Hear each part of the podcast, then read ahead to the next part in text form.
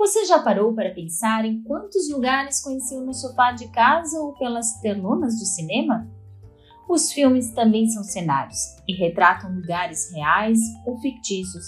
Mas o fato é que, ao longo das últimas décadas, a arquitetura descobriu no cinema um elo para explorar novas formas de representar o espaço. Cidades e construções criam um enredo de narrativas que emocionam, assustam, despertam paixões e risos. É o cinema enriquecendo a experiência do espaço. Aqui no Brasil, Cinema Novo inaugura essa representação de uma história baseada em cenários que contam no filme a realidade de determinado espaço. Um desafio que apareceu pela primeira vez nas telonas em Rio 40 Graus de 1955, de Nelson Pereira dos Santos um enredo que prioriza a realidade e a pobreza analisada a partir do romantismo lírico.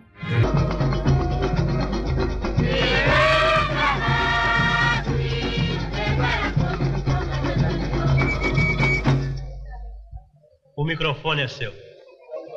Senhores diretores do Unido do Cabo Sul. A comédia romântica de 2002, o clássico filme francês O Fabuloso Destino de Amélie Poulain, de Jean-Pierre Jeunet, é uma encantadora e inesquecível passagem por Paris. Os cenários revelam um passeio pelas ruas da capital da França, retratando as barracas de frutas ao ar livre e os clássicos cafés de Paris.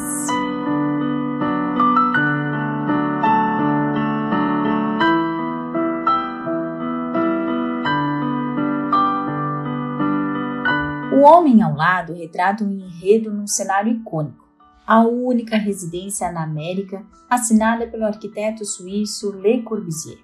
A direção de Gaston Duprat e Mariano Con evidencia o endereço no número 320 do Boulevard 53, na cidade de La Plata, ao sudeste de Buenos Aires, que tem um papel importante no filme, retratando a casa modernista que surgiu com prioridade à convivência social. El tipo queria ser uma ventana com vista a minha casa, a meu living. A o cinema é uma arte que retrata realidades e, junto com os espaços, estimula a reflexão sobre os relacionamentos dos seres humanos com os centros urbanos. O que caracteriza este elo, como a arquitetura interfere e contribui para a arte cinematográfica? Como é possível melhorar ou desenvolver essa relação? Fique com a gente que vamos responder essas questões e falar muito de cinema por aqui. A nossa conversa de hoje é com especialistas na sétima arte, a síntese do espaço e do tempo. Sejam bem-vindos ao NCDcast, Aline Vaz e Rafael Bona. Aline é docente do programa de pós-graduação em Comunicação e Linguagens da Universidade Tuiuti do Paraná vice-líder do grupo de pesquisa Desdobramentos Simbólicos do Espaço Urbano em Narrativas Audiovisuais. Rafael Bona, do canal Bona Station do YouTube, professor de redação audiovisual da FURB e da Univale. Está começando agora nossa conversa sobre arquitetura e cinema. Este é o episódio de hoje do NCDcast.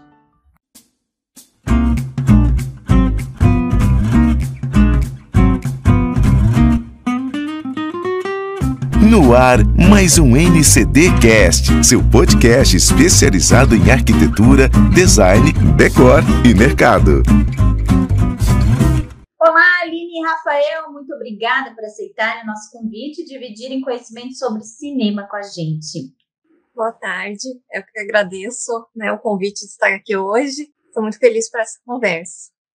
Eu também, eu estou eu tô ansioso por essa conversa, né? Eu acho que a gente já durante a semana andou trocando umas ideias aí, e agora é o momento talvez a gente colocar em prática nessa né, esse nosso bate-papo aqui sobre, sobre cinema. Mas vamos lá.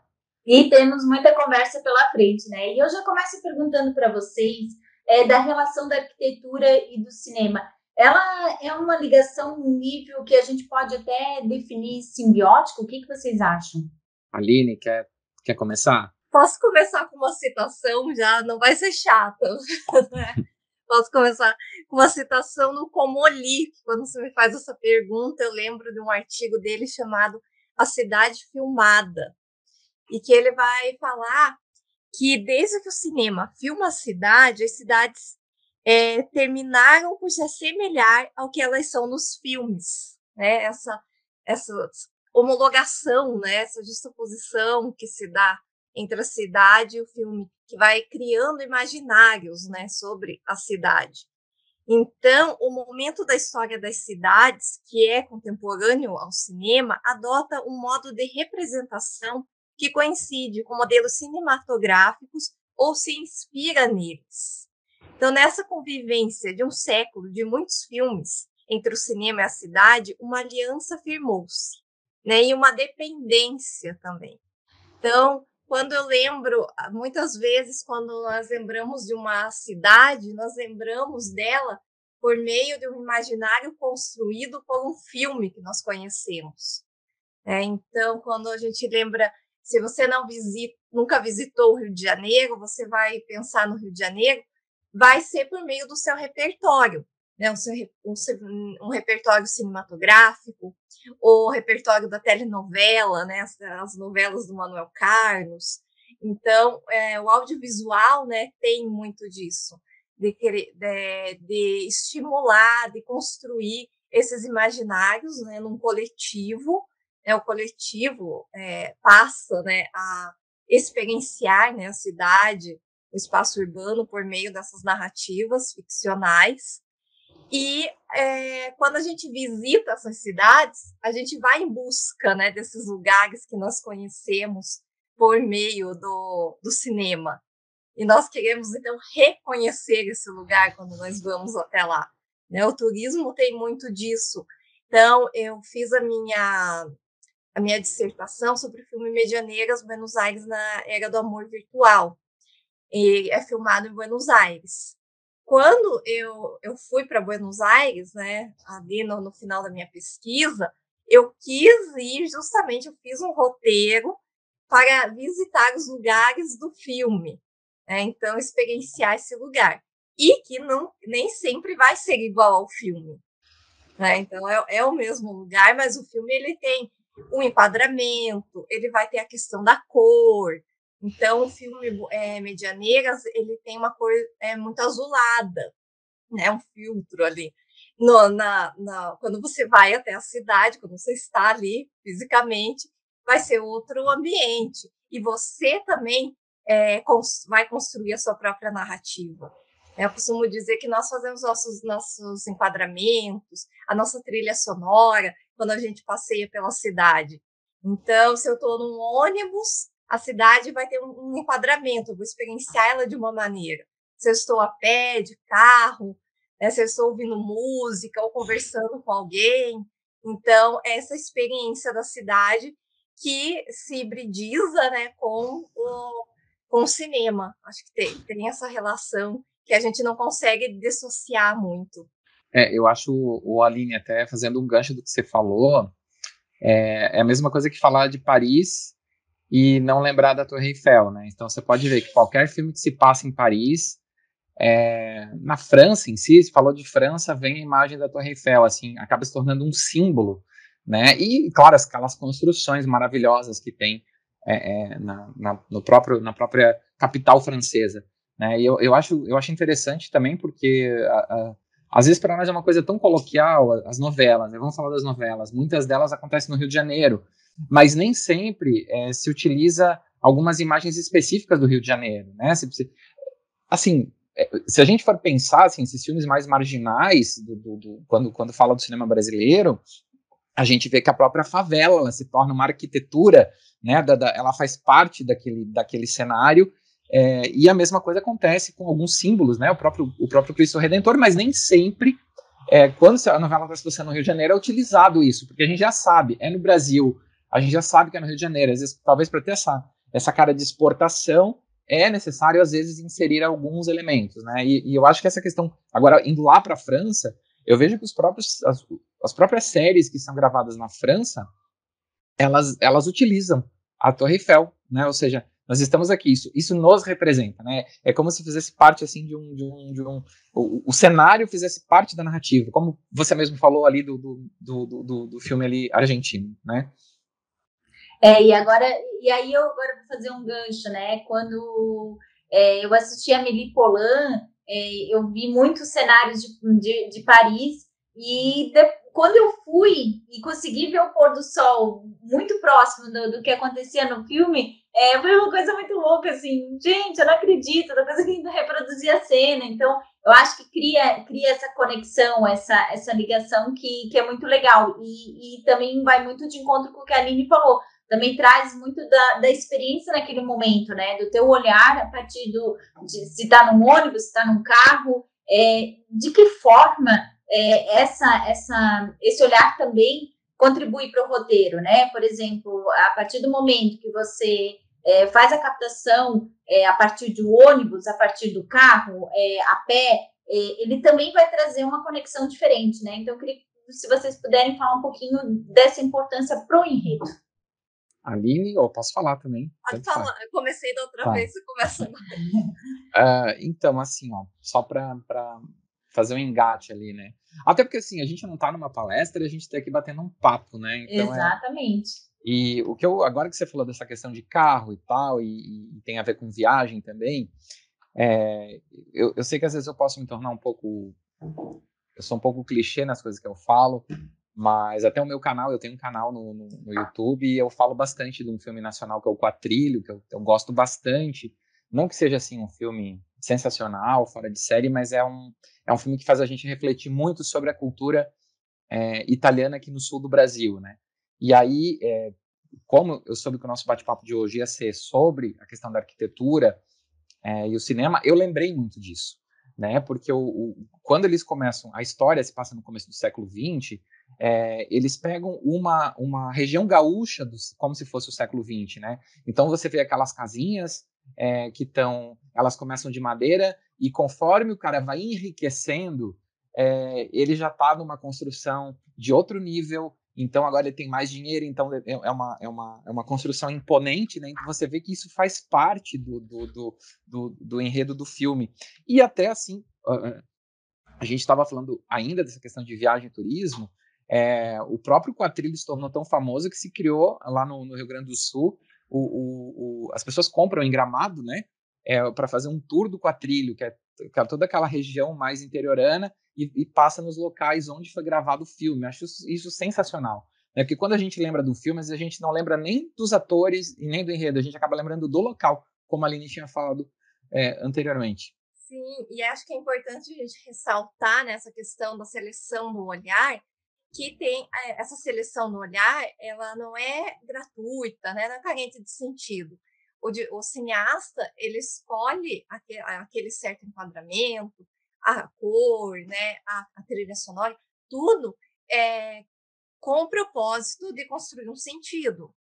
Então, o, você acho que não tem como falar de cinema espaço urbano sem falar do Kleber Mendonça Filho, e, né, e o cinema Verdade. de Recife também trabalha muito a questão do cinema e do espaço urbano. O, é, tem essa questão do olhar, né, de, de ter uma, um, uma, algo ideológico, né, uma posição política também, né, em mostrar essas cidades, como mostrar qual, porque uma cidade, né, ela pode ser vista de várias maneiras, então qual é a maneira que o cineasta vai mostrar essa cidade, qual produção de sentido ele pretende trazer e qual crítica também, né? O Kleber Mendonça, filho, ele até fala que existiu nos filmes dele uma subida de tom. E essa subida de tom acompanha as, as mudanças políticas do país. Então a gente vai ter o Som ao Redor, que é um filme pensado na era Lula, e que ele traz uma metáfora do engenho, né, no bairro de Recife. Então a gente vai ter a, a questão da ali do de uma violência, é, de uma transformação que o Brasil vem tendo, a, só que com uma violência silenciada, uma memória apagada. Então a gente vai ter até a cena final, que é a cena ali da violência, né? Que a gente tem o, o segurança que vai assassinar o, o dono do engenho, né? Que agora é dono ali do, do da, dos prédios do bairro, do bairro nobre de Recife, e a gente só ouve o tiro, né? a gente não vê. Então, essa violência também que é das cidades que a gente não vê. O excesso de grades que existe no filme, essa arquitetura da segurança. Então, é, é uma violência que existe, mas que está é, tá ali invisibilizada, né? se faz de conta que não tem. Então, é, essas questões também. No filme Aquários, né, que a gente tem ali a Sônia Braga como protagonista, uma mulher forte e que resiste dentro daquele prédio que todos os apartamentos foram vendidos e só ela recusa a venda, a gente tem ali o momento do impeachment da, presidenta Dilma, em uma época que a, o discurso misógino estava né, muito forte aparecendo. Então, traz essa subida de tom no filme do, do Kleber. E Bacurau, onde a gente tem a explosão total, né? Da violência e tudo mais, e esse, em, um outro, um outro espaço urbano ali representado, mostrado. Então, é, eu acho que a gente tem que pensar muito nisso também. Qual é a intenção do cineasta em mostrar a cidade daquela forma? Por meio daquela seleção do olhar dele. O, o Aline, queria fazer uma viagem agora lá para Itália. Eu lembrei, assim, ó, tem aquele filme que é um clássico, né, que é quando surge o neorrealismo italiano, que é considerado o início do neorrealismo italiano, que é o Roma Cidade Aberta, né, que é do Roberto Rossellini, que é o pai da Isabella Rossellini. É, então esse filme também teve uma importância histórica, é, não só pela sua narrativa, mas justamente pela questão da cidade, né? Porque é um filme que é gravado fora de quase todo fora de estúdio. Eu acho que é todo fora de estúdio. É, então a própria cidade de Roma ela acaba se tornando parte do enredo, né? Dali que vem até o nome, né? Roma Cidade Aberta, né? Então você vê que existe toda essa condução e a gente vai avança um pouco lá para os anos 80 é, e a gente vê um filme sensacional, maravilhoso, que eu acho que é um filme que resume toda a questão. É, é, a gente pode analisar, assistir esse filme sobre diferentes vieses, mas eu acho que é um filme que é um símbolo da arquitetura, é o Cinema Paradiso, né? Que é do Giuseppe Tornatore. Então, aquele cinema, aquela construção é, é, oponente né? Ela, ela fica ali, tem uma hora que pega fogo, depois ela volta. Então ela tá ali, ela, ela, a história das pessoas se, é, ela, ela acontece ao redor daquela, daquela construção. Né? E, e, no final você se emociona, eu choro toda vez que eu vejo esse filme, eu acho ele fantástico, maravilhoso, né? Mas então, ou seja, aquela construção ela tem esse simbolismo. Eu vou citar um exemplo, por exemplo, em, em, em Blumenau, a gente tem é, o Cine Bush, né? Que não funciona mais, mas é uma, é uma construção tombada. Diz a lenda que é a primeira é, a primeira construção, a primeira, o primeiro, o primeiro cinema do Estado, né, que é de lá do, do começo do século, eu não tenho, agora eu não, eu não sei o certo, tá? Não vou falar besteira. Agora eu não sei se é 1909 ou 1919 ou nenhuma das duas datas. É, e foi tombado, né? E aquele prédio, ele conta muita história, né? Muitas pessoas passaram, tiveram muitas histórias de cinema, namoraram aí, comeram muita pipoca, muito algodão doce aí, sabe? é, teve muita tristeza ali também, então eu, eu acho que, que, isso faz parte, acho que tudo faz parte né, de, um, de, um, de, uma, de, uma, de, uma grande semiótica cinematográfica, por assim dizer. E aí eu queria aproveitar, na verdade, agora essa resposta deu, já deu gancho para várias perguntas aqui, né? Então vou, vou, voltar um pouquinho ali no que, no que a Aline falou, da, da questão do, da, da violência é, clara, é, a violência que é ela é muito provocativa, mas também a violência velada, né? E que recentemente, no, no ano passado, esteve muito, muito em voga o, a arquitetura hostil, as discussões em torno da arquitetura hostil, né? E que também é, aparecem nos filmes, né? Então, como é que vocês avaliam a questão do papel social que o cinema tem é, para a população em geral, a gente até entende que nem todo mundo tem acesso também ao cinema, né? Mas de que forma ele contribui para esse papel social? Ah, eu acho que totalmente, né? Eu acho que não tem como desassociar o cinema como campo do sintoma da sociedade, né? Então, o cinema ele dialoga com a sociedade, né? Então, o tempo todo a gente se identifica, né, com, com o que a gente vê na tela. Então, é, eu acho que o, a gente consegue analisar muito é, um país, né, por exemplo, por meio da cinematografia daquele país, né, da cinematografia nacional.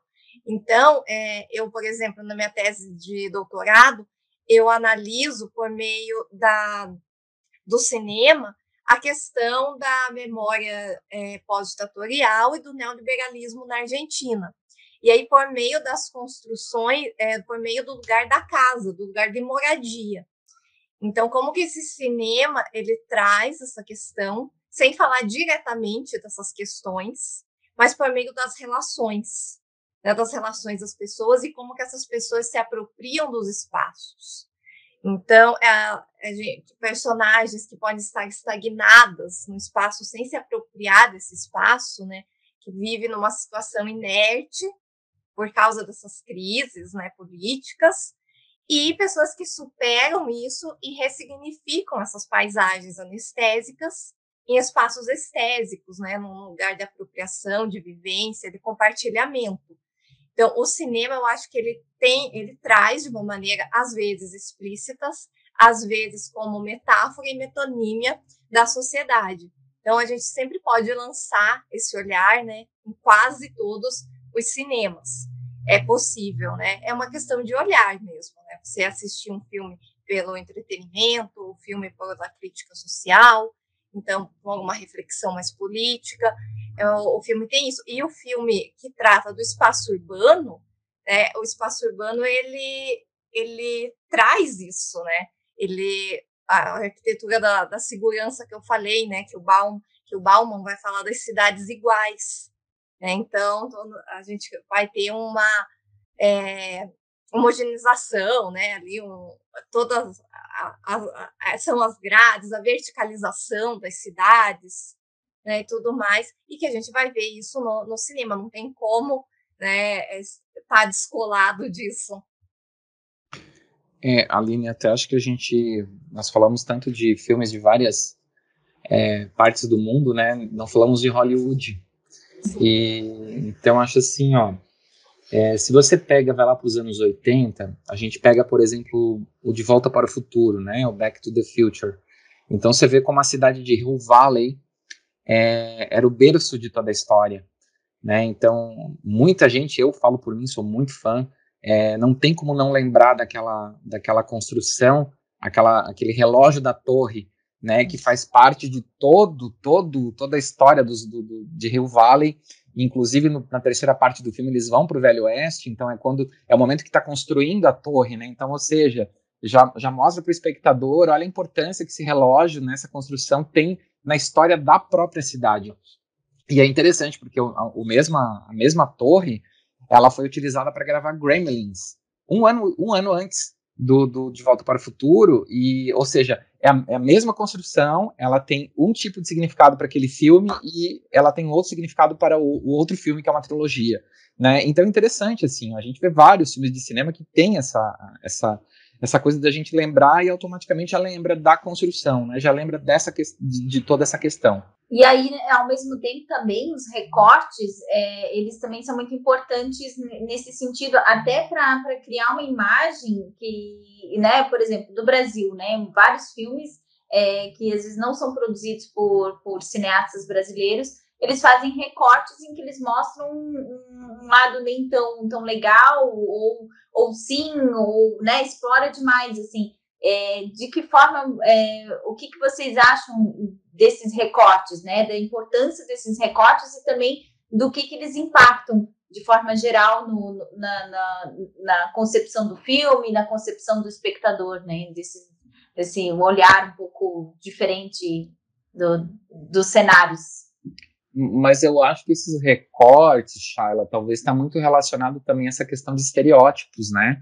Isso. De, de você pega um determinado fragmento, então é aquilo que eu tinha falado no começo, né? É difícil você não falar do Rio de Janeiro e não ter um Cristo Redentor, ou a mesma coisa que a Torre Eiffel, não, não, né? Então, às vezes, esses recortes, eles podem, não sei, opinião minha, eles também podem estar relacionados a essa questão de estereótipos, né? De, de de ser meio que um símbolo daquela, daquele, daquele, daquele contexto, daquela cultura, e a gente está utilizando isso para que as pessoas, talvez de fora ou até mesmo do local que estão assistindo, saibam aonde acontece a, a, história em questão. Sim, sim, eu acho que tem o, o cineasta quando vai fazer isso, né, não, ele tem que tomar o cuidado de não tornar algo panfletário, né, ou publicitário se não for o objetivo, né, se for tudo bem, então, é, ele tem que ver mesmo, é o cineasta ele tem que ter, saber né, a intenção dele fazer aquilo.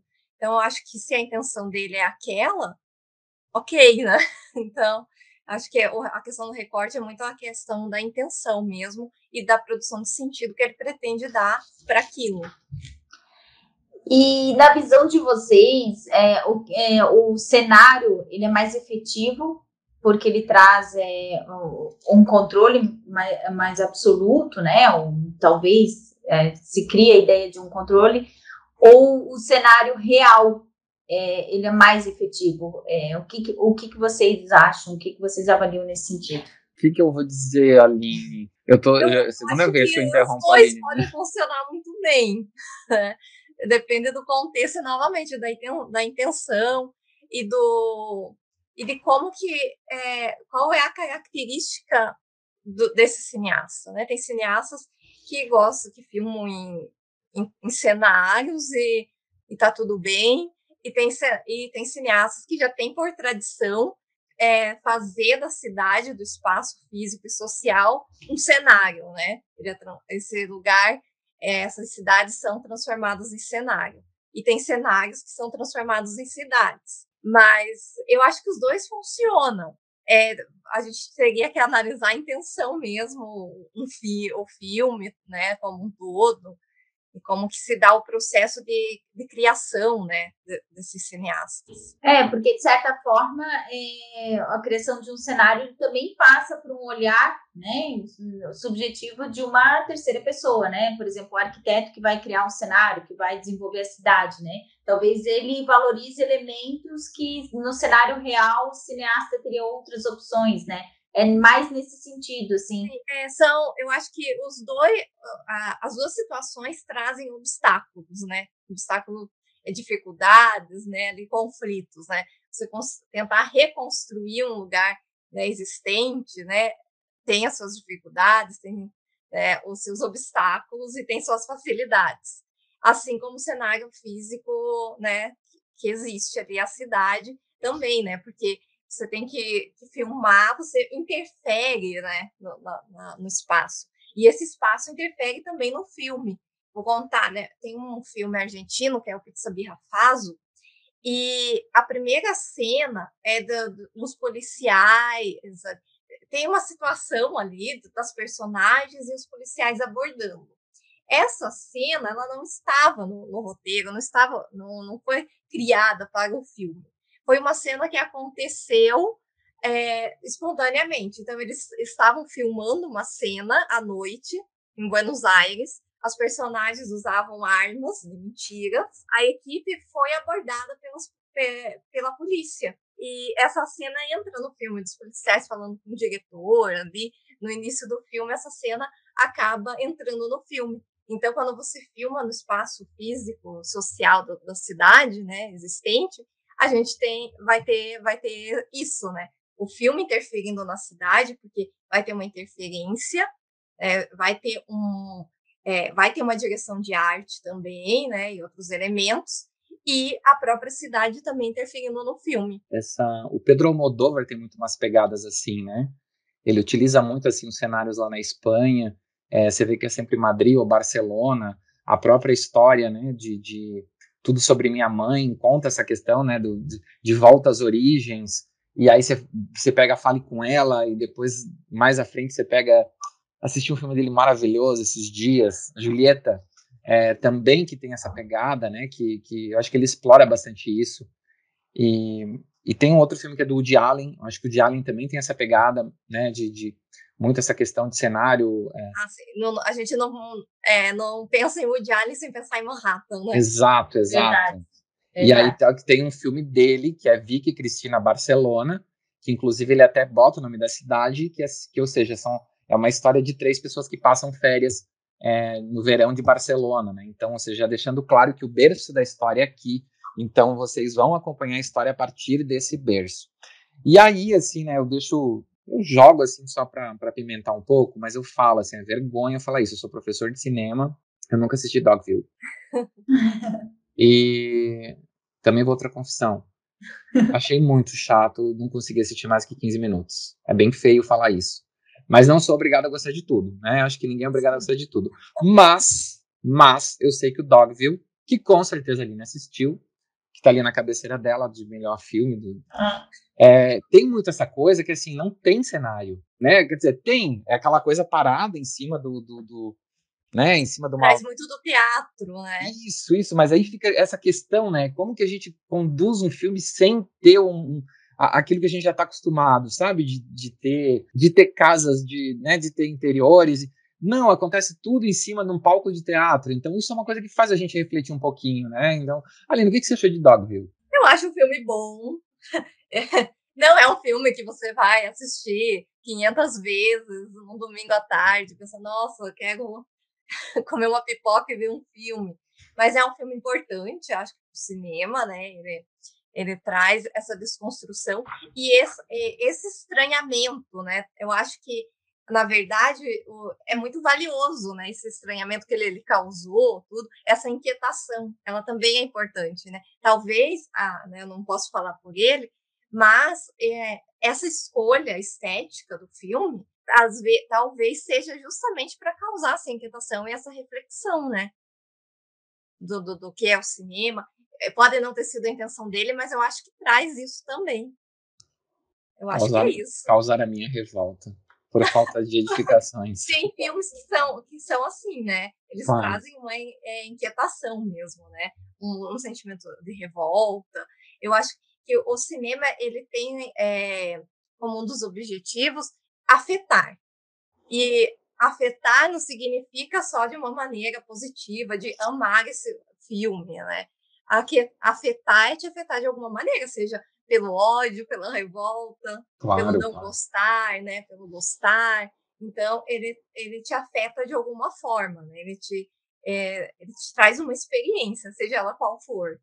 Nesse caso, ele compra o papel, né? De um, ele, a Aline gostou, o Rafael não gostou muito, então é, é, é, essa concepção, né? E, e aí, Rafael, tu acha que talvez é, o fato de tu não teres gostado, teres achado chato, é, é basicamente pela falta de, de edificações, pela falta de um cenário? Assim, ó, eu tô falando por mim, tá? Deixando claro, claro que é apenas a minha opinião. E eu sou mais do tradicional eu gosto do cinema tradicional, que as histórias acontecem é, através de, um, de, uma narrativa é, estereotipada, com, com, um monte de questões. E o Dogville, eu acho assim que, por exemplo, é um filme que você tem que filosofar demais para assistir. E é como a Aline falou, assim, ah, vamos fazer um trabalho acadêmico sobre Dogville, beleza, vamos sentar aí vamos assistir. Mas eu também não pegaria pipoca para assistir num domingo, qualquer dia da semana, é, para assistir um filme desse, né? Então eu acho assim que, na minha opinião, é, o que talvez tenha faltado. Eu sei que eu, eu, já ouvi falar muito de Dogville, que tem um roteiro excelente, mas aí que tá, o roteiro não casa com aquilo que eu imagino de cena, né? Então, então não adianta eu ter apenas um, um roteiro. Às vezes eu prefiro, eu, talvez eu preferiria ler a história de Dogville do que é, do que assistir o filme. Eu não consegui, eu tentei, tá? Eu não vou dizer que eu não tenho, eu tentei mas eu não consegui. Só que é essa questão, é porque sai do tradicional. Então, para mim, não casa. Eu acho que a arquitetura é importante, a questão do cenário é extremamente importante para a condução de uma história. E aí, aproveitando a tua resposta, é, da identificação né, do espectador com a, com a história, é, de que forma vocês acreditam que o cenário ele, ele contribui para que o, o, o, espectador tenha essa identificação, né? Independente de gosto, independente daquilo que ele acha que é o correto, assim, é, qual é a contribuição do cenário para que o espectador, ah, vou continuar aqui? Olha, eu acho assim, ó, que está muito relacionado, é, é que não tem como a gente sair do estereótipo, é difícil, é difícil, né? Então, ah, eu preciso fazer uma cena que o personagem ele demonstra ser uma pessoa de um poder aquisitivo muito alto, é, que, que tem bens, então não tem como gravar esse cara é, por exemplo, num, num, num, barraco, numa favela, não casa, né?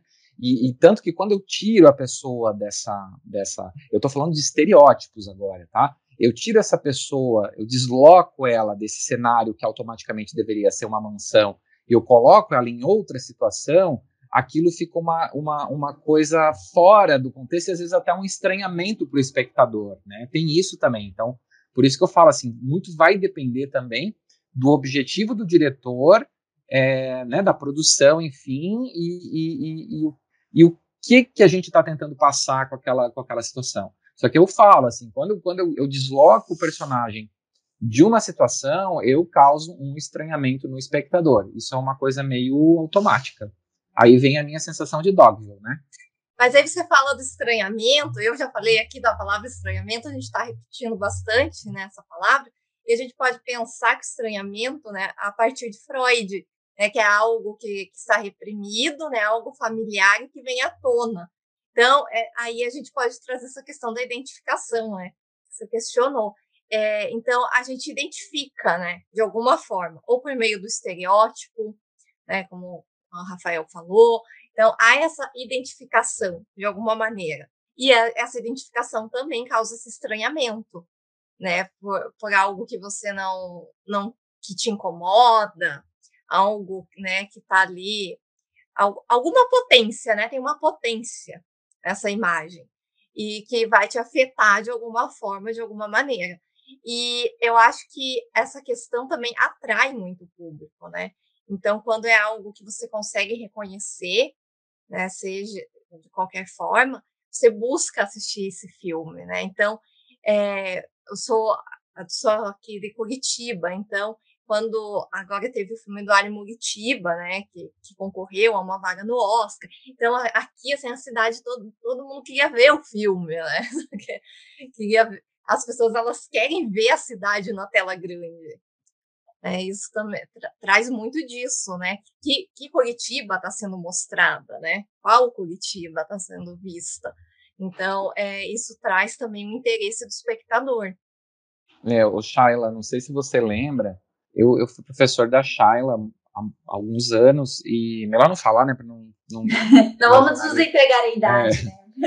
Mas eu lembro que quando eu era. Quando a Shaila trabalhava em Blumenau, eu também dava aula no. dou ainda aula no curso ali da, da, da universidade aqui de Blumenau, e eu, toda vez que eu, que eu passo um determinado conteúdo, eu sempre falo de um filme dos Trapalhões que foi gravado na sede de Blumenau, e aquele filme ele é muito famoso na cidade, sabe? Então, por quê? Porque, é, cara, assim, são cenas, acho que é três minutos só. Eu ia falar, uma cena super é, curta, né? É, aparece assim o Renato Aragão com, com a Xuxa na, numa charrete, que eu acho que não foram nem eles que estavam ali, porque eles aparecem sempre de longe, de costas, né? E aí eles passam na frente da prefeitura de Blumenau, depois eles passam ali na frente do, do ali do Castelinho, que agora é o Castelinho de uma outra empresa, que não é mais a empresa que estava, é, passam pela Rua 15, é tudo muito rápido, sabe? E, e, eu sei que causa sempre alvoroço, eu fiz um filme, um, perdão, eu fiz um vídeo sobre isso, aí o vídeo do nada já teve um monte de acesso, sabe? Eu falei assim, meu pessoal é muito curioso, sabe, para ver, porque assim, ah, como a Aline falou, né, eu quero ver minha cidade na, na, na tela, e, e, e, falo, tá, assim, eu fiz a minha tese no, no doutorado junto com a Aline, é, eu fiz a minha tese sobre os Trapalhões, né? E eu falo com propriedade. Para mim, o pior roteiro do, do, do, dos Trapalhões de filme é aquele ali, que é os Trapalhões do Reino da Fantasia. Acho que é. Ó, é, é tão ruim que até eu esqueci. É que é um filme, é um filme que não tem nem pé nem cabeça. Mas, mas, para a cidade de Blumenau, ela é extremamente importante porque tem essa questão do cenário, né? A nossa cidade está aparecendo ali.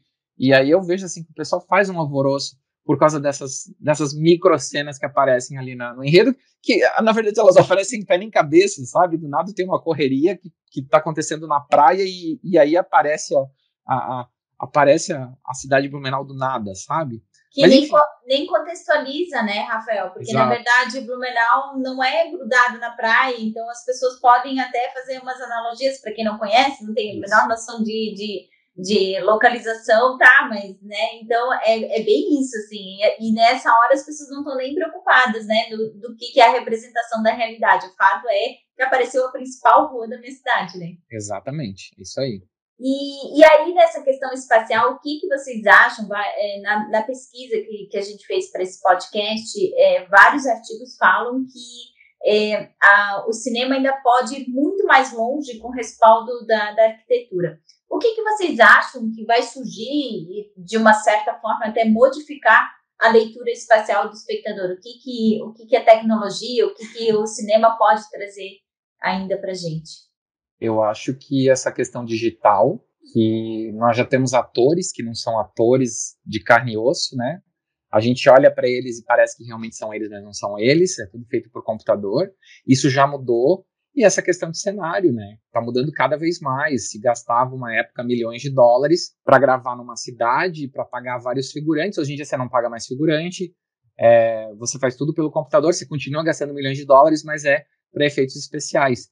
Então eu acho que isso pode mudar, né? Você começa a criar é, é, cenários na sua cabeça que não são cenários reais. Você pega o, o, Avatar, né? A gente tem toda aquela construção, né? Todo, todo, todo aquele contexto de Avatar, mas é tudo feito no computador. Né? Então eu acho que isso vai mudar. Isso é uma coisa que já está mudando, né? Então vai ser cada vez mais presente no nosso, no nosso cinema. Sim, concordo. E é, não, o Rafael já falou dessa questão tecnológica, e eu sempre reitero a questão do cinema como campo do sintoma, né? Então, a sociedade vai se transformando, né? As questões políticas vão se também se transformando e isso afeta o cinema e o cinema também vai se transformando a partir disso, assim como a cidade também vai se transformando.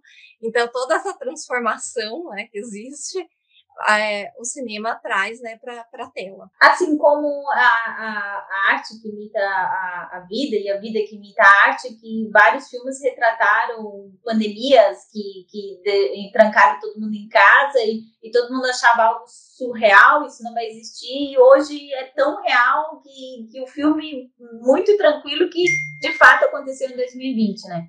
Não, eu acho que eu assisti, eu acho que né, algumas, algumas alguns, eu, estou tentando falar a palavra para não falar marcas, né? Mas enfim, algumas plataformas de streaming acabaram deixando alguns filmes, na época da pandemia mesmo, começaram a colocar um filme que depois virou super assistido, aquele Epidemia, Isso. que é um filme lá de 95, e do nada todo mundo começou a assistir. Então, ou seja, é uma, é uma recontextualização, uma reciclagem, né? Sim, a gente pega o filme que era... significação, né? Exato, é isso aí é, da pandemia, a gente mesmo, várias vezes eu me pegava me sentindo num filme. É, tinha que sair, tinha que ir no, no, no, mercado, nossa, parecia aquele personagem fugindo de zumbi. Exatamente. De casa no ataque zumbi. Então, tem essa ressignificação. Teve até uma cena, eu acho que foi em Santa Catarina, de um shopping, que... Sim, aqui em Blumenau é, foi. É, Blumenau, é que abriu o shopping, um monte de gente entrou. E eu acho que foi Sim. o Kleber nossa Filho que postou até falando que parecia uma cena do filme Tubarão. É, que o pessoal tava entrando para pagar conta. Isso, isso foi, foi notícia internacional até, sabia? É, to... e, daí é. teve, e, daí teve, essa aproximação com o filme Tubarão, né? Que, que todo mundo na, a praia cheia de tubarões, o pessoal vai pra praia, né? Praia é lotada. bem isso. Oh, você sabe que eu lembrei agora só essa questão de ressignificação, é, voltando à questão dos trapalhões, né? Então, é, os trapalhões se utilizavam muito de contextos estrangeiros e eles abrasileiravam as coisas. Então, muitos contatos que algumas crianças, falo por mim nos anos 80, que eu tive contato com uma cultura estrangeira foi através dos trapalhões, né? Então, eu assisti os Trapalhões e o Mágico de Oroz, antes assistiu o Mágico de Oz. Então, eu conheci a cidade de Oz através de Oroz, né? Que foi aquela brasileirada, né? Do, do, do, do, tal cenário, entre muitos outros filmes, né? Então, eu acho que isso é importante também a gente, a gente refletir um pouco, né? De, de, de, de como o cinema realmente pode fazer essa ressignificação, né? Do cenário, do contexto, enfim. E, e que tem muito a ver com o momento também que a gente assiste, né? Se assistir um filme hoje, da cidade de São Paulo é uma coisa. Você assistir um filme, por exemplo, do. Eu não, não lembro se São Paulo Sociedade Anônima é dos anos 50, né? A gente vê aquela São Paulo. E, assim, é uma São Paulo que, que facilmente poderia ser a, a São Paulo de hoje. É, não tem, eu, eu, quando assisto, não vejo muitas mudanças, mas tem filmes que trazem né, a, essas mudanças. Mas por quê? Porque a vivência, né? A nossa forma de se relacionar com a cidade não muda, né? Então, ali em São Paulo, Sociedade Anônima, a gente tem a relação, como que essa cidade afeta o, o, o particular, né? O subjetivo da personagem, né? Então, essa personagem que se sente oprimida, né? Que está em crise existencial e vivenciando essa cidade. Então, isso também não muda muito, né? Traz para o nosso tempo esse filme, ressignifica, mas a gente vê que a relação com a cidade, é, ela se reitera, né? É por isso que tem, às vezes, alguns uns monumentos históricos que estão presentes, né? Então, aquele monumento que está lá nos anos 50, eu também não lembro, tá, agora do, do ano do filme, é, ele tem a mesma representação de hoje, né? Então, porque é um monumento, é aquilo, faz parte da, da história. Então, mais interessante essa tua colocação ali. Bom, a gente poderia ficar horas falando sobre cinema, tem muito assunto, né? Mas vamos nos encaminhando para o final. A gente ainda está em fevereiro e vocês, como especialistas em cinema, eu queria saber quais são as opiniões e o que, que vocês indicariam é, para as pessoas assistirem, muito ligado aos cenários e arquitetura, que são os filmes indicados ao Oscar, né? Vamos dar, vamos dar spoiler. Então, posso falar primeiro, Aline? Pode. Claro. É, então, eu não tenho muita também opinião sobre isso. Falo que eu deveria ir mais para o cinema, deveria assistir mais. Ando muito atarefado. Mas vou falar de um filme bem brega, tá? Brega não. Tem uma legião de fãs, eu gosto também, eu também sou brega. é, você pode, por exemplo, sim, ver a quinta. Assisti agora, esses dias, adorei, por sinal é o quinto filme do Pânico, né? Que conta e, justamente onde acontece o pânico na cidade de Woodsboro, né? E, e, aí tudo acontece lá. E eles fazem totalmente uma ligação, né, do, do, dos fatos de Woodsboro com, com o, o, o pânico. Então, eu deixaria assim, ó, para quem assistiu o primeiro Pânico ou não assistiu, assistiria e assistiria direto o quinto, porque dá para entender absolutamente tudo, tá? Se assistiu o quinto.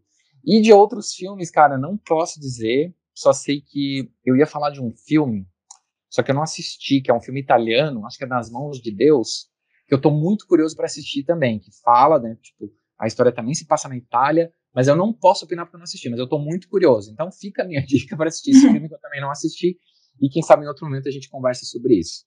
Claro, com certeza. Aline. Gente, olha, eu tô em dívida também, porque os filmes do Oscar eu tô eu não. Eu tô por fora, confesso. A pergunta agora que pegou a gente. Mas já que o Rafael deu algumas indicações, né? Eu costumo muito, quando saio para, para ir ao cinema, eu costumo muito selecionar filmes brasileiros né, para assistir. Então, que eu, eu acho que no momento que a gente vive, né, uma crise, um ataque à cultura, à arte, acho é importante a gente ver né, da, é, esses filmes e ver no cinema, né? Apoiar a, o nosso cinema nacional, o cinema latino também. Então, como um ato também de resistência, né? De ir ao cinema para ver, assistir filme nacional e conhecer mais né, a nossa produção também. Então, sempre que vocês verem, é, a minha dica é, sempre que verem filmes brasileiros, nacionais em cartaz, né?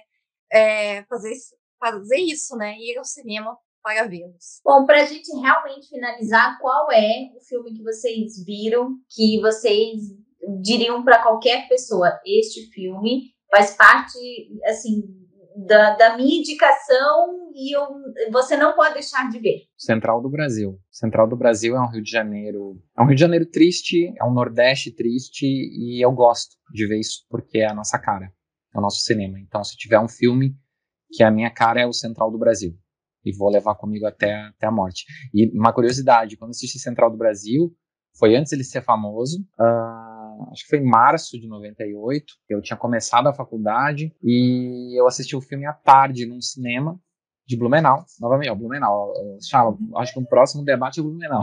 Tá bom. E, e, eu lembro que eu tava sozinho, e eu chorei que nem um condenado quando acabou, mas muito, muito, muito, e são, eu já gostava de cinema, já era apaixonadíssimo por cinema, mas acho que o Central do Brasil, ele tem um negócio que não sei explicar, tá, e, e essa questão arquitetura, de arquitetura tá totalmente relacionado, porque o cenário, ele é muito impactante, e é isso. Aline, qual é o seu filme da vida? Nossa, isso é difícil. Isso é bem difícil. Tenho vários, mas eu acho que os filmes do Carinha Inus, né, o, a, é, o Céu de Sueli, Abismo Prateado, é, A Vida Invisível, é, é, A Praia do Futuro. Então, eu acho que a cinematografia do Carim é uma cinematografia nacional muito importante, muito bonita, poética, sensível, e que eu vou, eu vou pegar esse combo, então. Todos os filmes do Karim Ainus é, é, é, a minha dica. E eu acho que é uma cinematografia que posso colocar como a cinematografia da minha vida, junto com o do Kleber Mendonça Filho também. E eu vou esticar ainda mais uma dica, que foi o último filme que eu vi no cinema, que é o filme, que é o Marighella, né, do Wagner Moura, que é um filme, então, atual. Eu acho que é importante para o momento também, para para a gente assistir e que acaba se tornando também um filme, um filme da vida, né?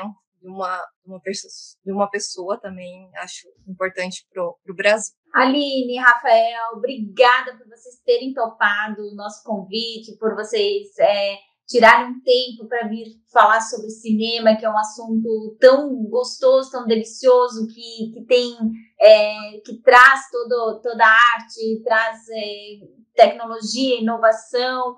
É, muito, muito, muito obrigada por terem aceito o nosso convite e, e, e o desafio de vir conversar em 45 minutos sobre temas tão relevantes. Eu que agradeço, tá? Foi um prazer bater um papo com vocês duas aqui. Valeu. Eu, eu também agradeço, foi ótima a conversa. Passou o tempo aqui rapidinho. A gente podia Verdade. ficar mais algumas horas. Obrigada. Mais uma vez, obrigada e até mais. Valeu, tchau. Tchau. Música